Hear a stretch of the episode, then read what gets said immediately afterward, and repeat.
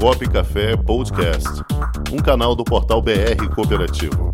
Apresentação: Cláudio Montenegro. Produção: Comunicop.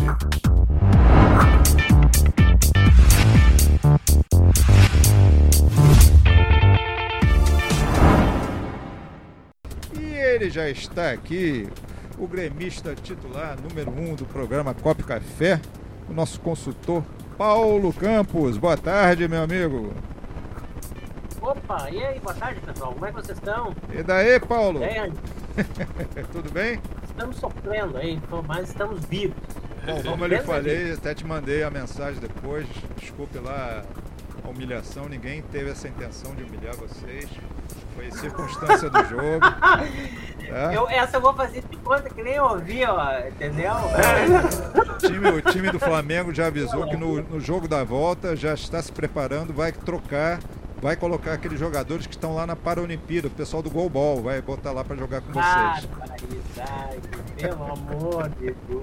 Trazer o Zico pra jogar, é, acho que até do, do, do Zico nós perdemos. Mas Bueno, vamos falar de coisas seguinte- boas, já que. vamos lá, Paulo. O que, é que você nos traz hoje, meu amigo? Vamos lá. O que, que nós temos para conversar hoje, tá? Contabilização de cooperativas com base nos atos que ocorrem. É, a gente traz aí os assuntos da semana sempre focado em alguma demanda que nos fazem. Nos fizeram uma consulta bem específica, né? E, e a gente julga importante trazer para todas as cooperativas, para todos os dirigentes.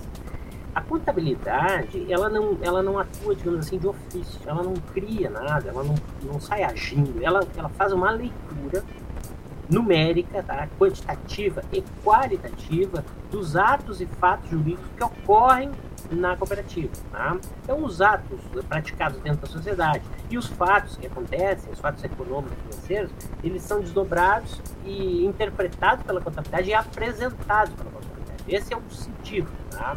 Então, a contabilidade não, não faz. É, vamos pegar um exemplo, que é o exemplo trazido pela cooperativa. Tá? A cooperativa, ela, vamos imaginar que seja uma cooperativa de operador de plano de saúde. Vamos pegar um exemplo um pouco diferente, tá? Ela é um outro modelo. Ela vai construir um hospital. Ela resolve eh, fazer com que uma holding, que é dela, onde ela é controladora, ela tem a, holding, tá? Eh, que congrega seguradora e outros serviços, outras empresas, tá? E ela é detentora da maioria das ações da holding companhia capital fechado. Bem. A holding não tem dinheiro para construir um hospital para a cooperativa, a cooperativa não quer assumir o controle dessa construção sozinha, empresta o dinheiro para a holding fazer a operação da construção do hospital. Muito bem. A contabilidade passa a, a apresentar os dados em cima disso. Só que tem um detalhe. Vamos imaginar, vamos imaginar que que esse empréstimo tenha sido feito sem contrato. Ah, a cooperativa tem 99% da holding, não precisamos de contrato de empréstimo, está garantido, a ge- a gestão aqui é compartilhada e tal, e a, a contabilidade é consolidada. Sem um instrumento jurídico, sem um instrumento jurídico, fica complicado. Por quê? Porque nós temos que explicar, o dirigente tem que explicar para o sócio de onde saiu o dinheiro.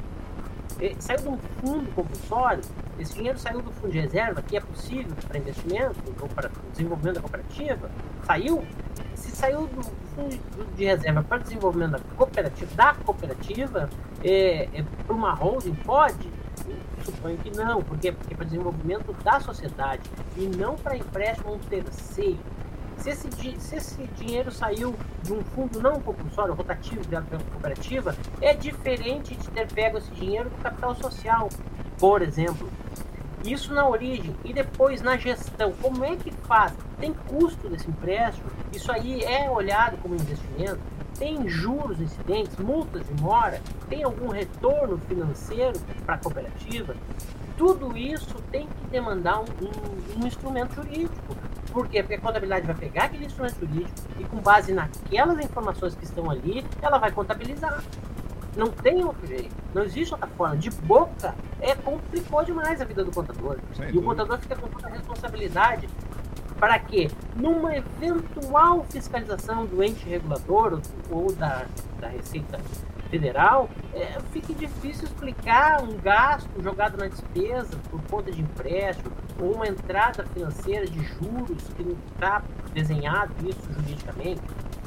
Agora imaginemos o seguinte, a cooperativa está fazendo isso lá há quatro anos, tá? Me emprestou faz quatro anos, tá, a obra está andando, está em fase de conclusão, daqui um ano e meio vai, vai entregar a obra pronta e não há o instrumento E aí você tem os lançamentos totais é, retroativos, que, o que fazer? Nós temos que. Ah, mas nós temos que regular, nós temos que organizar, tem uma fiscalização, a Receita Federal quer entender.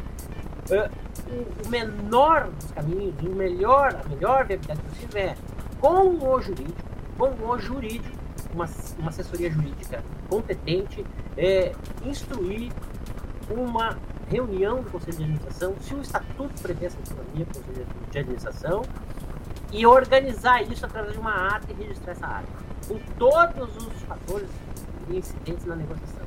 Tá? E a partir daí, se tiver que retroagir para fazer retificações contábeis, se faz. Agora, dependendo do que vai ser definido na reunião, talvez não seja necessário.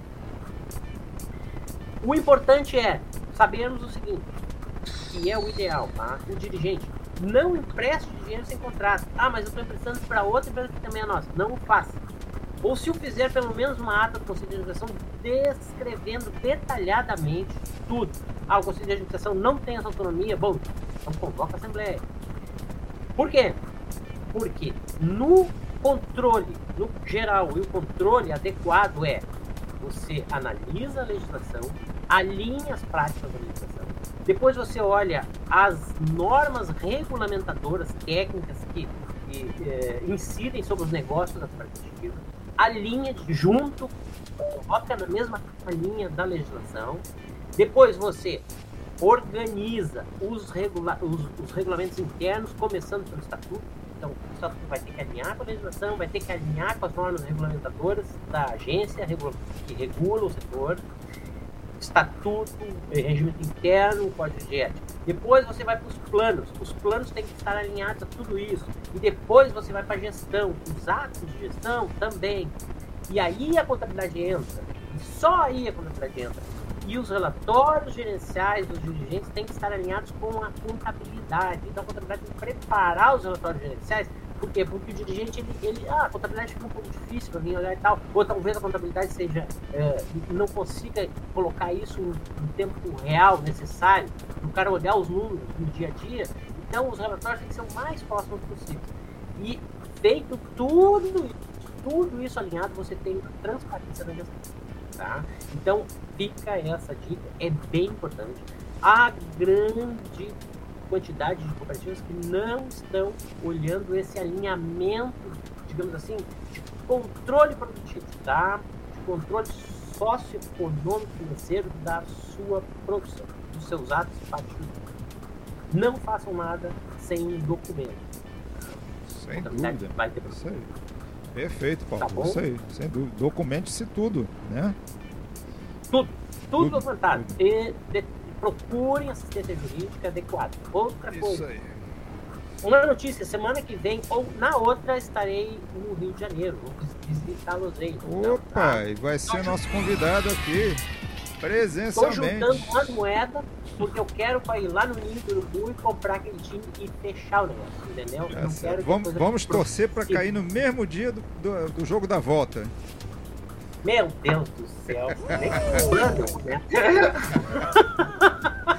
Valeu, Paulo. Paulo Campos. Forte abraço e até a próxima. Com o esporte aprendi que cooperar é a grande sacada e que as maiores vitórias vêm quando a gente se une. No cooperativismo também é assim. Mais do que um modelo de negócio, o COP é um jeito diferente de empreender e está espalhado por toda parte do campo à cidade, nos produtos e serviços, facilitando a nossa vida e gerando renda para muita gente. O Guga Kirten e quase 15 milhões de brasileiros já são COP. Vencer você também. Tudo ao seu redor já é. Somos.cop.br